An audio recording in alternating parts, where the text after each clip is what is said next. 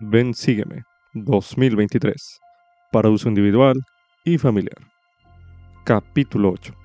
Mateo capítulo 5. Lucas capítulo 6. Lección asignada del 13 al 19 de febrero de 2023. Titulado Bienaventurados sois. Durante esta reseña, preste atención a las impresiones que reciba al leer Mateo capítulo 5 y Lucas capítulo 6, y anótelas en un diario de estudio o en alguna otra parte. Esta reseña puede ayudarle a reconocer algunos principios importantes de estos capítulos, pero esté atento a otros que pueda descubrir usted en su estudio. Anote sus impresiones a continuación.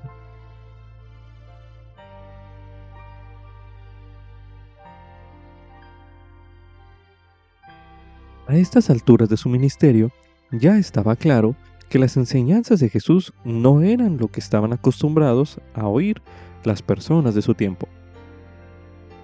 ¿Los pobres recibirán el reino de Dios? ¿Los mansos heredarán la tierra? ¿Bienaventurados los que padecen persecución?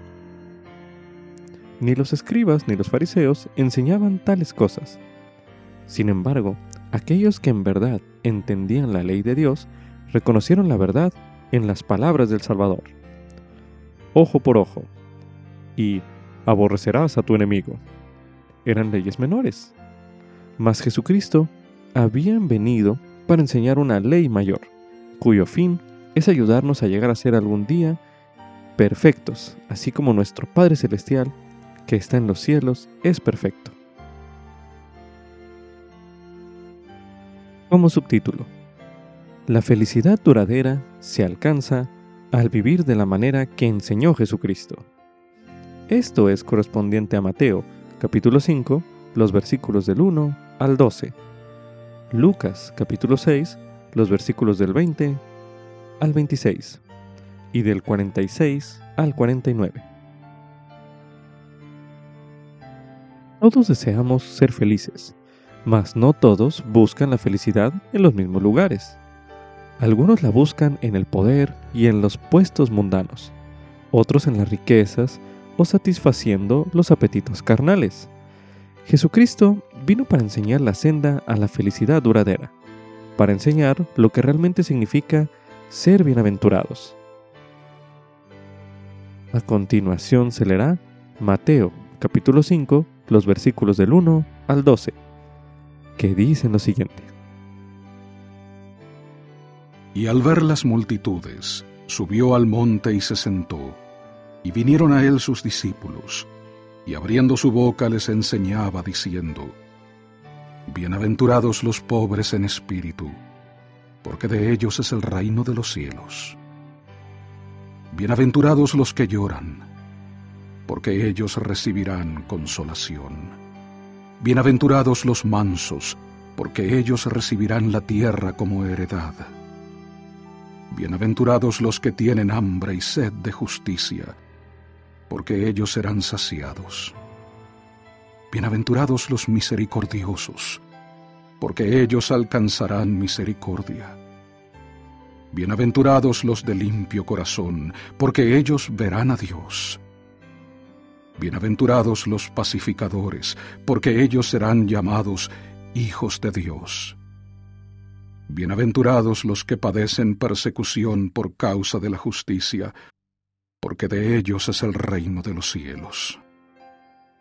Bienaventurados sois cuando por mi causa os vituperen y os persigan, y digan toda clase de mal contra vosotros mintiendo. Gozaos y alegraos, porque vuestro galardón es grande en los cielos, pues así persiguieron a los profetas que fueron antes de vosotros. Continuación se leerá Lucas capítulo 6, los versículos del 20 al 26, que dicen lo siguiente.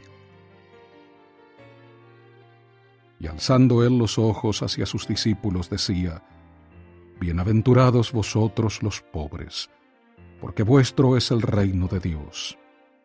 Bienaventurados los que ahora tenéis hambre, porque seréis saciados. Bienaventurados los que ahora lloráis, porque reiréis.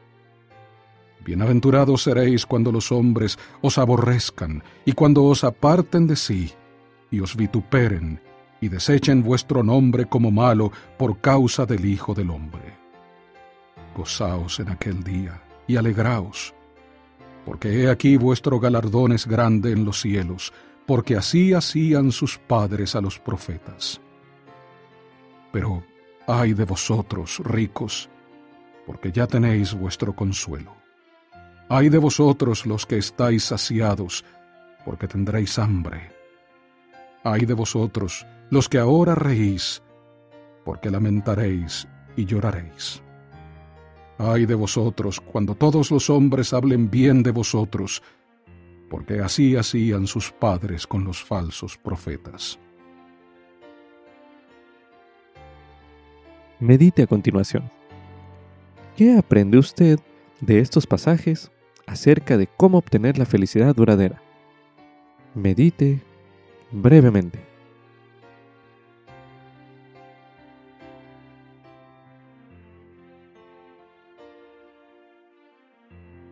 Ahora medite. ¿En qué sentido difiere esto de cómo el mundo ve la felicidad? Medite nuevamente.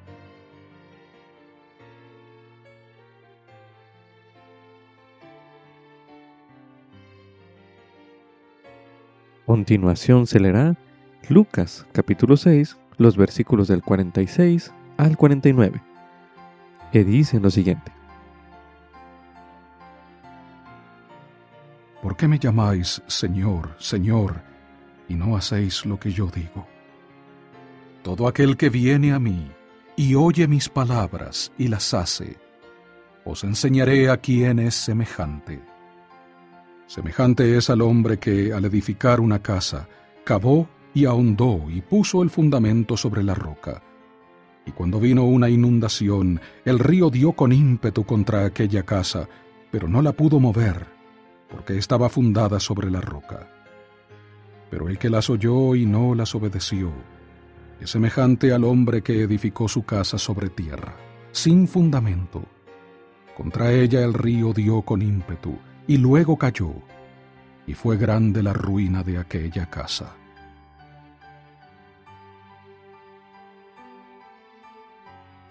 Medite a continuación.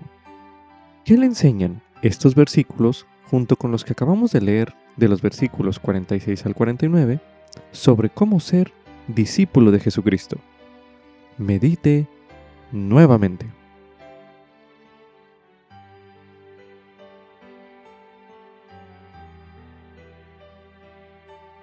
Ahora medite.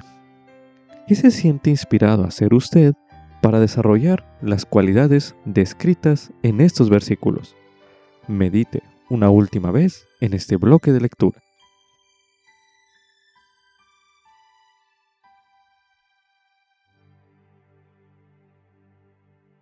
También se recomienda ver el término bienaventuranzas en la guía para el estudio de las escrituras disponible en churchofjesuschrist.org, la cual se leerá a continuación.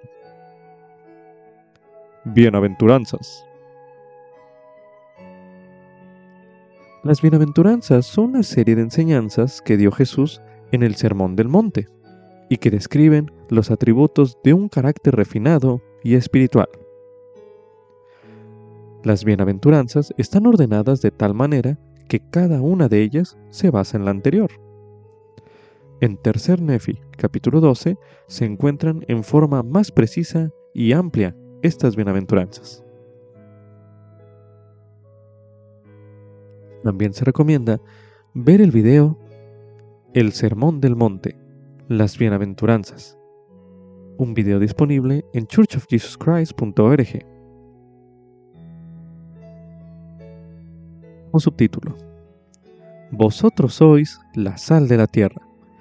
Esto es correspondiente a Mateo, capítulo 5, el versículo 13, donde se menciona. Vosotros sois la sal de la tierra, pero si la sal pierde su sabor, ¿con qué será salada? No sirve más para nada, sino para ser echada fuera y hollada por los hombres. La sal se ha usado desde tiempos antiguos para preservar, dar sabor y purificar. Para los israelitas, la sal también tenía un significado religioso.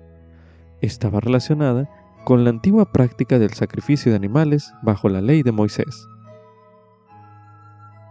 A continuación se leerá Levítico, capítulo 2, el versículo 13, donde se menciona.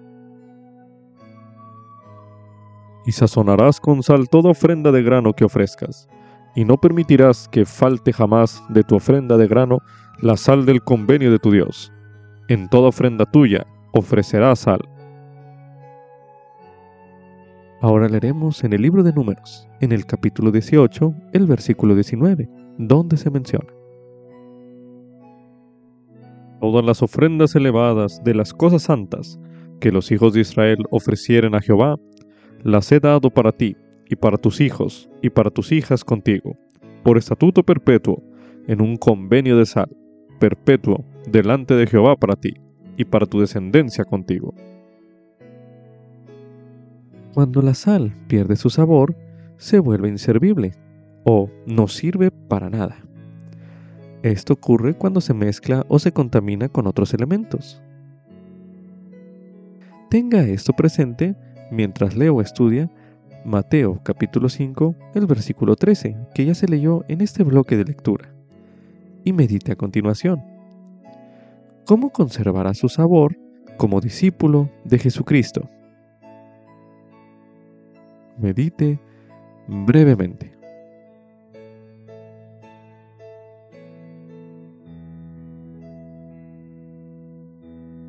Al ser la sal de la tierra, medite a continuación. ¿Cómo cumplirá usted con su función de preservar y purificar? Medite una última vez en este bloque de lectura.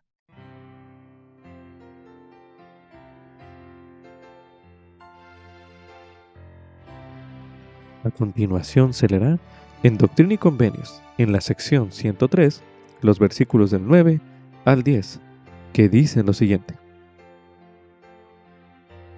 Porque fueron puestos para ser una luz al mundo, y ser salvadores de los hombres. Y por cuanto no son salvadores de hombres, son como la sal que ha perdido su sabor, y entonces no sirve, sino para ser echada fuera y hollada por los hombres. Subtítulo, La ley de Cristo reemplaza a la ley de Moisés. Esto es correspondiente a Mateo, capítulo 5, los versículos del 17 al 48, y Lucas, capítulo 6, los versículos del 27 al 35. Los discípulos pueden haberse sorprendido al escuchar a Jesús decir que su justicia debía exceder a la de los escribas y fariseos, quienes se enorgullecían de lo bien que guardaban la ley de Moisés. Conforme se lean los versículos de este bloque de lectura, podría marcar usted tanto las conductas que exigía la ley de Moisés, como la frase cuando dice, oísteis que fue dicho, así como también lo que Jesús enseñó para elevar esa ley. A continuación se leerá Mateo capítulo 5 los versículos del 17 al 48, que dicen lo siguiente. No penséis que he venido para abrogar la ley o los profetas. No he venido para abrogar, sino para cumplir. Porque de cierto os digo que hasta que pasen el cielo y la tierra, ni una jota ni una tilde pasará de la ley, hasta que todo se haya cumplido. De manera que cualquiera que quebrante uno de estos mandamientos muy pequeños, y así enseñe a los hombres, muy pequeño será llamado en el reino de los cielos. Pero cualquiera que los cumpla y los enseñe, éste será llamado grande en el reino de los cielos. Porque os digo que si vuestra justicia no excede a la de los escribas y a la de los fariseos, no entraréis en el reino de los cielos. Oísteis que fue dicho a los antiguos, no matarás, y cualquiera que matare será culpable de juicio. Pero yo os digo que cualquiera que se enoje con su hermano será culpable de juicio. Y cualquiera que diga a su hermano, raca, será culpable ante el concilio. Y cualquiera que diga, insensato, quedará expuesto al fuego del infierno. Por tanto, si traes tu ofrenda al altar, y allí te acuerdas de que tu hermano tiene algo contra ti, deja allí tu ofrenda delante del altar y ve, reconcíliate primero con tu hermano, y entonces ven y presenta tu ofrenda. Reconcíliate pronto con tu adversario, entre tanto que estás con él en el camino. No sea que el adversario te entregue al juez, y el juez te entregue al alguacil, y seas echado en la cárcel. De cierto te digo que no saldrás de allí hasta que hayas pagado el último cuadrante. Oísteis que fue dicho, no cometerás adulterio. Pero yo os digo que cualquiera que mira a una mujer para codiciarla, ya ha cometido adulterio con ella en su corazón.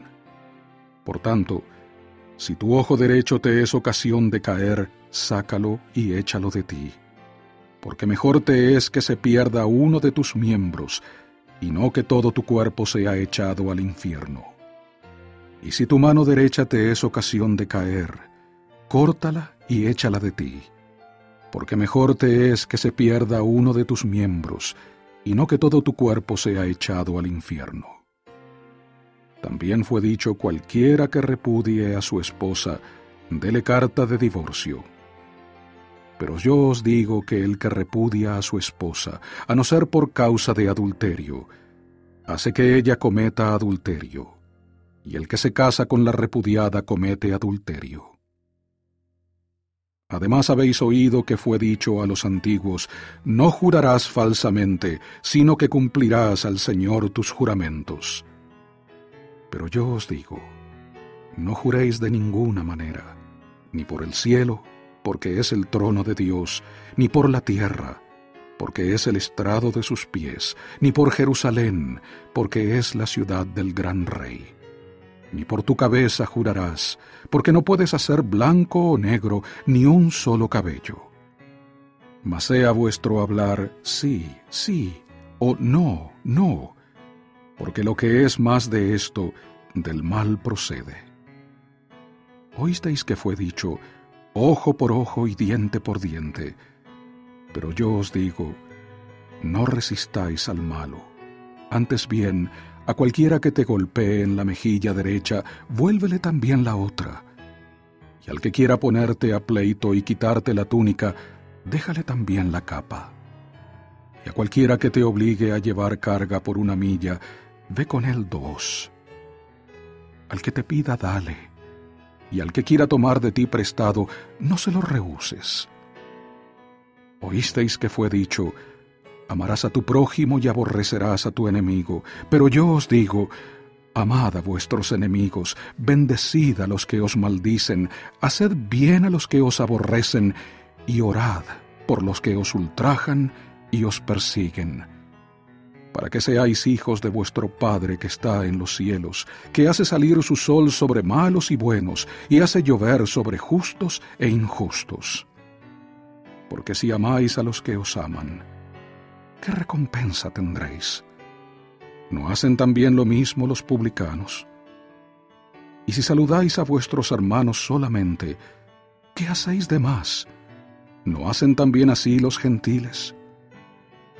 Sed pues vosotros perfectos, así como vuestro Padre que está en los cielos es perfecto.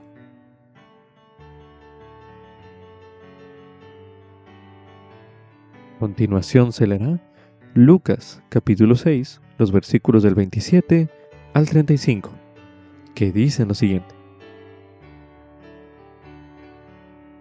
Pero a vosotros los que oís os digo, Amad a vuestros enemigos, haced bien a los que os aborrecen, bendecid a los que os maldicen, y orad por los que os calumnian. Y al que te golpee en la mejilla, preséntale también la otra, y al que te quite la capa, ni aun la túnica le niegues. y a cualquiera que te pida, dale. Y al que tome lo que es tuyo, no se lo reclames. Y así como queréis que los hombres hagan con vosotros, así también haced vosotros con ellos. Porque si amáis a los que os aman, ¿qué mérito tenéis? Pues también los pecadores aman a los que los aman. Y si hacéis bien a los que os hacen bien, ¿qué mérito tenéis? Porque también los pecadores hacen lo mismo. Y si prestáis a aquellos de quienes esperáis recibir, ¿qué mérito tenéis? Pues también los pecadores prestan a los pecadores, para recibir otro tanto. Amad pues a vuestros enemigos, y haced bien y prestad, no esperando de ello nada. Y vuestro galardón será grande, y seréis hijos del Altísimo, porque Él es benigno para con los ingratos y los malos. Medite a continuación. ¿Por qué cree usted que la manera del Salvador es una ley mayor? Medite brevemente.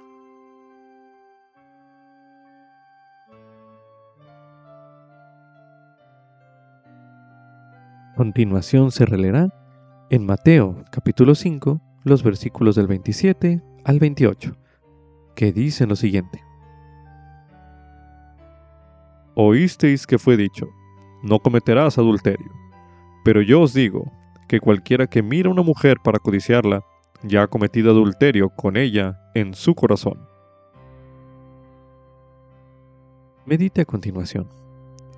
¿Qué enseñó Jesús en estos versículos acerca de la responsabilidad que tenemos sobre nuestros pensamientos? Medite brevemente.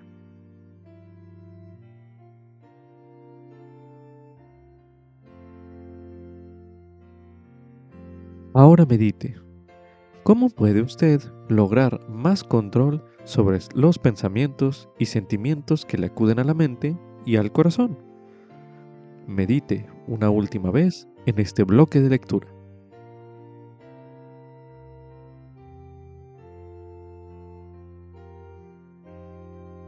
Continuación se leerá en Doctrina y Convenios, en la sección 121, el versículo 45, donde se menciona. Deja también que tus entrañas se llenen de caridad, para con todos los hombres, y para con los de la familia de la fe y deja que la virtud engalane tus pensamientos incesantemente, entonces tu confianza se fortalecerá en la presencia de Dios, y la doctrina del sacerdocio destilará sobre tu alma como rocío del cielo. También se recomienda ver el video El Sermón del Monte, la Ley Mayor, un video disponible en churchofjesuschrist.org. como subtítulo. ¿Realmente espera el Padre Celestial que yo sea perfecto? Esto es correspondiente a Mateo, capítulo 5, el versículo 48, donde se menciona. Sed pues vosotros perfectos, así como vuestro Padre que está en los cielos es perfecto. Presidente Russell M. Nelson en aquel entonces como miembro del Quórum de los Doce Apóstoles, enseñó. El término perfectos fue traducido del griego teleios, que significa completo. La forma infinita del verbo es teleiono, que quiere decir llegar a un punto distante, estar completamente desarrollado, consumar o terminar. Sírvanse notar que la palabra no implica sin errores, sino alcanzar un objetivo distante.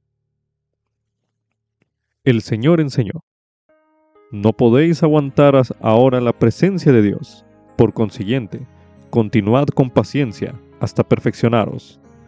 No debemos desalentarnos si nuestros esfuerzos más sinceros en busca de la perfección nos parecen demasiado arduos e interminables. La perfección es inminente, llegará en su totalidad únicamente después de la resurrección y solo por medio del Señor. Aguarda a todos los que le aman a Él y guardan sus mandamientos. Este es un fragmento del mensaje La inminencia de la perfección, un mensaje disponible en la Leona de enero de 1996. A continuación se leerá en Segunda de Pedro, en el capítulo 1, los versículos del 3 al 11, que dicen lo siguiente. Como todas las cosas que pertenecen a la vida y a la piedad nos han sido dadas por su divino poder, por el conocimiento de aquel que nos ha llamado por medio de su gloria y virtud, por conducto de las cuales nos ha dado preciosas y grandísimas promesas, para que por ellas lleguéis a ser participantes de la naturaleza divina, habiendo huido de la corrupción que hay en el mundo por la concupiscencia. Vosotros también, por esto mismo, Poned toda diligencia en añadir a vuestra fe virtud, y a la virtud conocimiento, y al conocimiento templanza, y a la templanza paciencia, y a la paciencia piedad, y a la piedad afecto fraternal, y al afecto fraternal amor, porque si en vosotros están estas cosas y abundan, no os dejarán estar ociosos ni sin fruto en cuanto al conocimiento de nuestro Señor Jesucristo.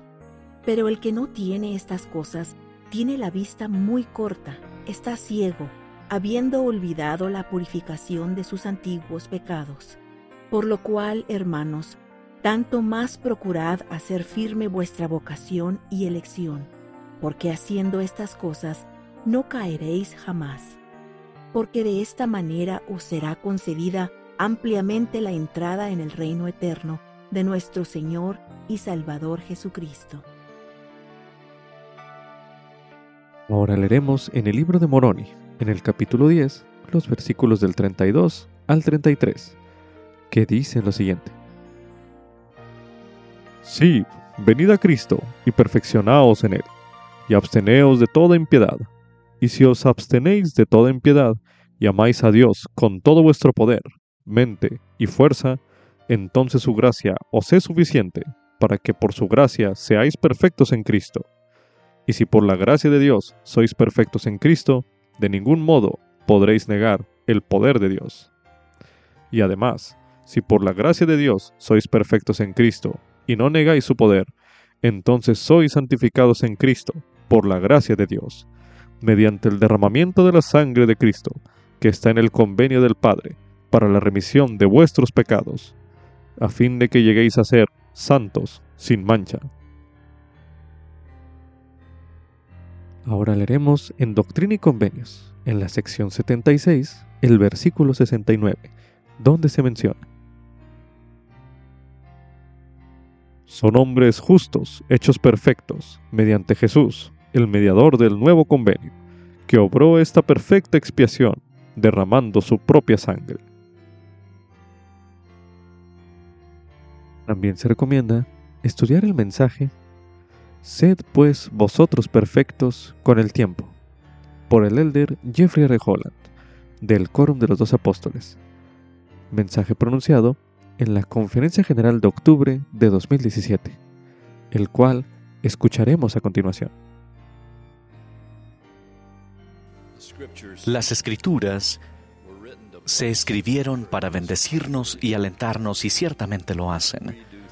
Agradecemos al cielo todos los capítulos y versículos que nos, se nos han dado. Pero ¿se han dado cuenta de que de vez en cuando aparece un pasaje que nos recuerda que no estamos cumpliendo como deberíamos? Por ejemplo, el Sermón del Monte comienza con las tranquilizadoras y dulces bienaventuranzas. Pero en los versículos siguientes se nos dice, entre otras cosas, no solo que no debemos matar, sino que ni siquiera debemos enojarnos. Se nos dice que no solo no debemos cometer adulterio, sino que tampoco debemos tener pensamientos impuros. A quienes la pidan, debemos darle nuestra túnica y después también darle nuestra capa. Debemos amar a nuestros enemigos, bendecir a quienes nos maldicen y hacer bien a quienes nos aborrecen. Si después de leer hasta aquí por la mañana, estamos bastante seguros de que no obtendremos buenas notas en nuestra libreta de calificaciones del Evangelio, el último mandamiento de la cadena no nos dejará duda. Sed pues vosotros perfectos, así como vuestro Padre que está en los cielos es perfecto. Con ese final imperativo, queremos volver a la cama y cubrirnos hasta la cabeza. Esas metas celestiales parecen estar fuera de nuestro alcance. Sin embargo, el Señor nunca nos daría un mandamiento que Él supiera que no podríamos cumplir. Veamos a dónde, nos lleva esta confusa encrucijada. En la iglesia oigo a muchos que luchan con este asunto, diciendo, no soy lo suficientemente bueno, tengo tanto que mejorar, nunca estaré a la altura. Oigo que lo dicen los adolescentes, los misioneros, los nuevos conversos y los miembros de hace muchos años. Una sabia hermana santo de los últimos días, la hermana Darla Isaacson, ha observado que de alguna manera Satanás ha logrado hacer que los convenios y los mandamientos parezcan maldiciones y condenaciones. Para algunas personas, Él ha convertido los ideales y la inspiración del Evangelio en algo que los hace sufrir y aborrecerse. Lo que digo ahora no niega ni disminuye de ninguna manera ningún mandamiento que Dios nos haya dado. Yo creo en su perfección y sé que somos sus hijos e hijas en espíritu con el potencial divino de llegar a ser como Él es. También sé que como hijos de Dios no debemos menospreciarnos ni vilipendiarnos, como si el hecho de castigarnos a nosotros mismos de alguna manera va a convertirnos en las personas que Dios desea que seamos. No. Con el deseo de arrepentirnos y de ser más rectos en nuestro corazón, espero que procuremos mejorar personalmente de una manera que no incluya provocar úlceras o bulimia, depresión o destrucción de nuestra autoestima. Eso no es lo que el Señor quiere para los niños de la primaria ni para ninguna otra persona que sinceramente cante, yo trato de ser como Cristo. Para poner este asunto en contexto, recordemos todos que vivimos en un mundo caído y por ahora somos personas caídas. Estamos en el reino celestial, escrito con T y no con C todavía. Como nos ha enseñado el presidente Russell M. Nelson, aquí en la mortalidad la perfección todavía está pendiente. De modo que yo creo que Jesús no tenía la intención de que su sermón sobre este tema fuera un martillo verbal para castigarnos por nuestras debilidades. No. Creo que pretendía que fuera un tributo a quién y qué es Dios, el Eterno Padre, y a lo que nosotros podemos lograr con Él en la eternidad. En todo caso, Estoy agradecido de saber que, a pesar de mis imperfecciones, al menos Dios es perfecto. Que al menos Él es capaz, por ejemplo, de amar a sus enemigos. Porque con demasiada frecuencia, debido al hombre o mujer natural en nosotros, ustedes y yo a veces somos ese enemigo.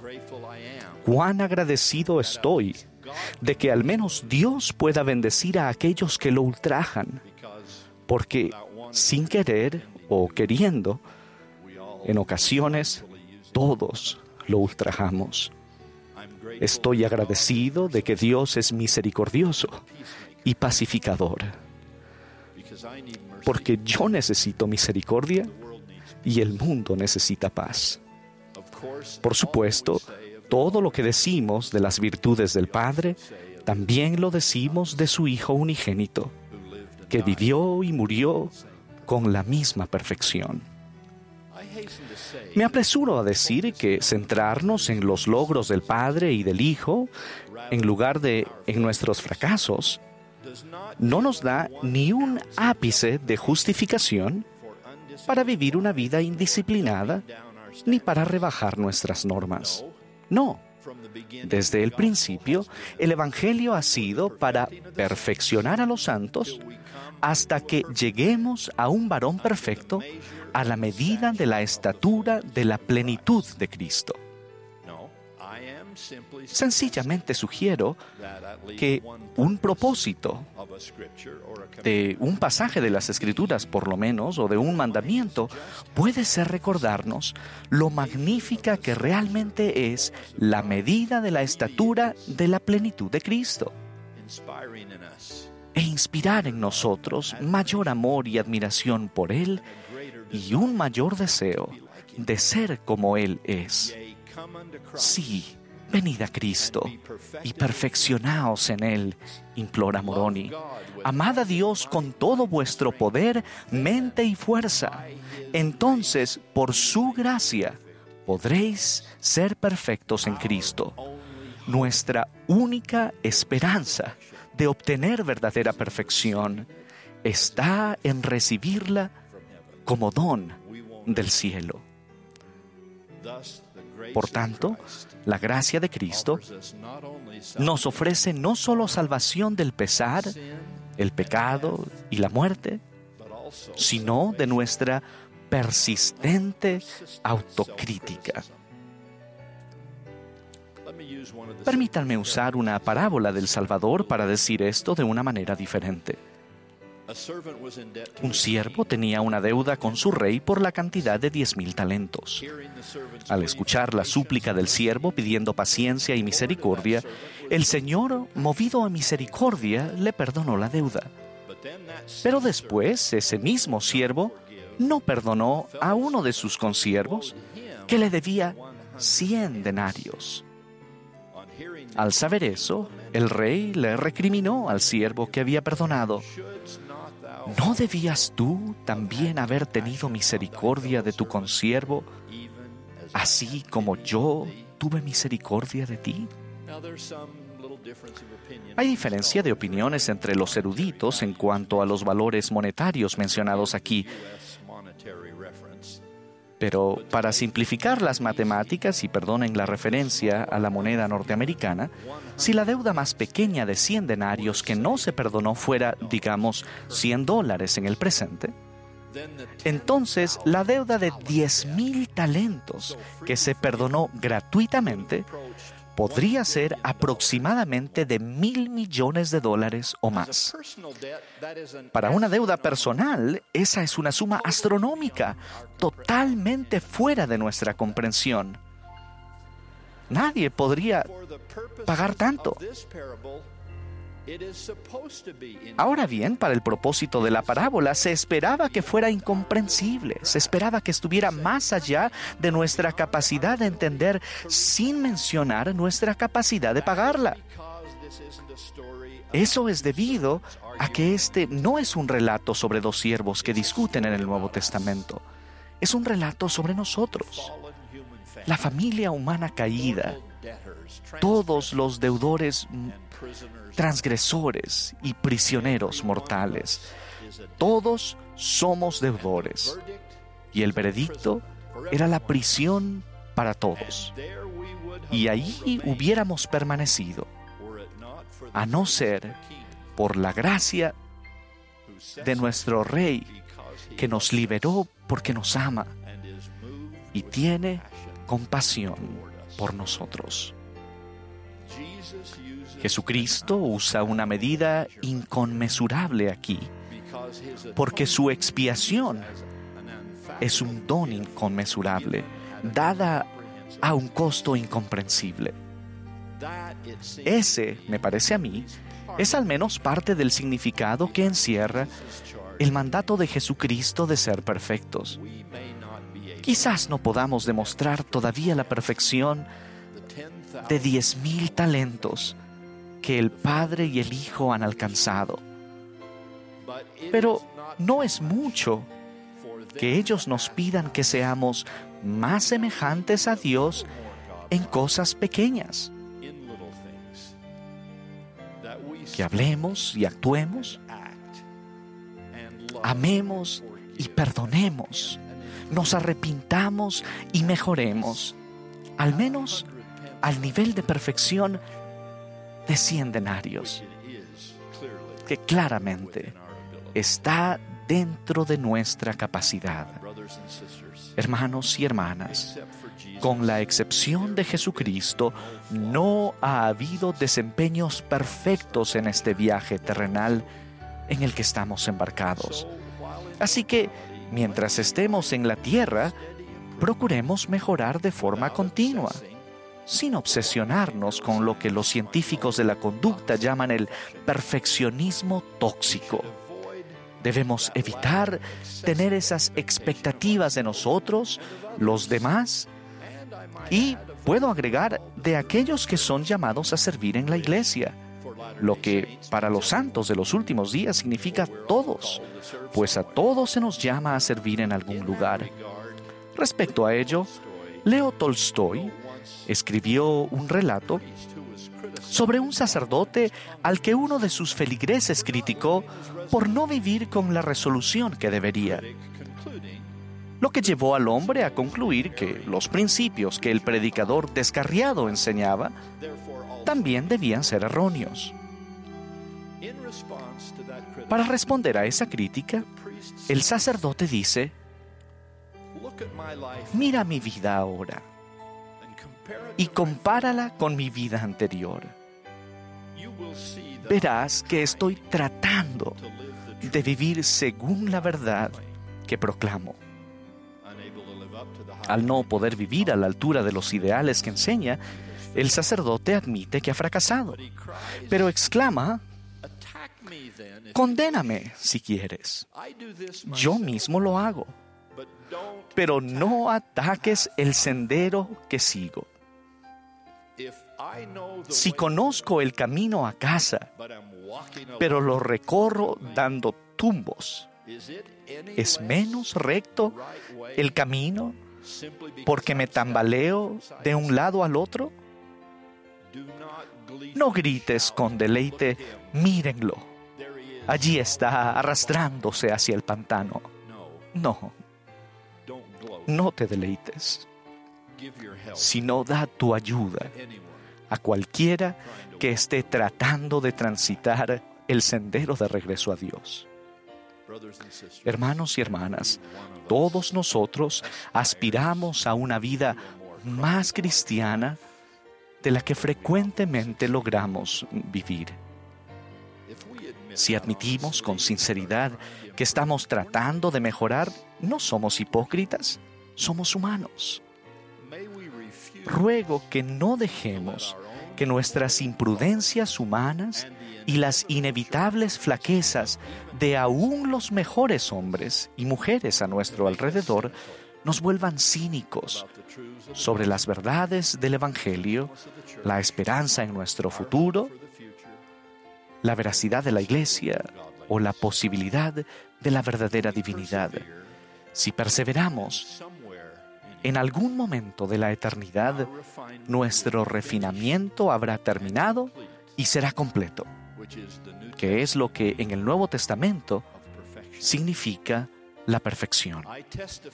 Testifico de ese gran destino puesto a nuestro alcance mediante la expiación del Señor Jesucristo, quien también continuó de gracia en gracia, hasta que en su inmortalidad recibió una plenitud perfecta de gloria celestial. Doy testimonio de que en este y en todo momento Él extiende con manos heridas por los clavos esa misma gracia a nosotros, aferrándonos a Él y alentándonos hasta que estemos a salvo en casa, bajo el amparo de padres celestiales. Para llegar a ese momento perfecto, continúo esforzándome, aunque sea torpemente. Por ese perfecto don, continúo agradeciendo, aunque sea de forma inadecuada. Y lo hago en el nombre mismo de la perfección de Él, que nunca ha sido torpe ni inadecuado, pero que nos ama a todos nosotros que sí lo somos. El Señor Jesucristo. Amén. Con esto concluye Ven Sígueme 2023 para uso individual y familiar. Capítulo 8. Mateo capítulo 5. Lucas capítulo 6. Lección asignada del 13 al 19 de febrero de 2023. Titulado Bienaventurados sois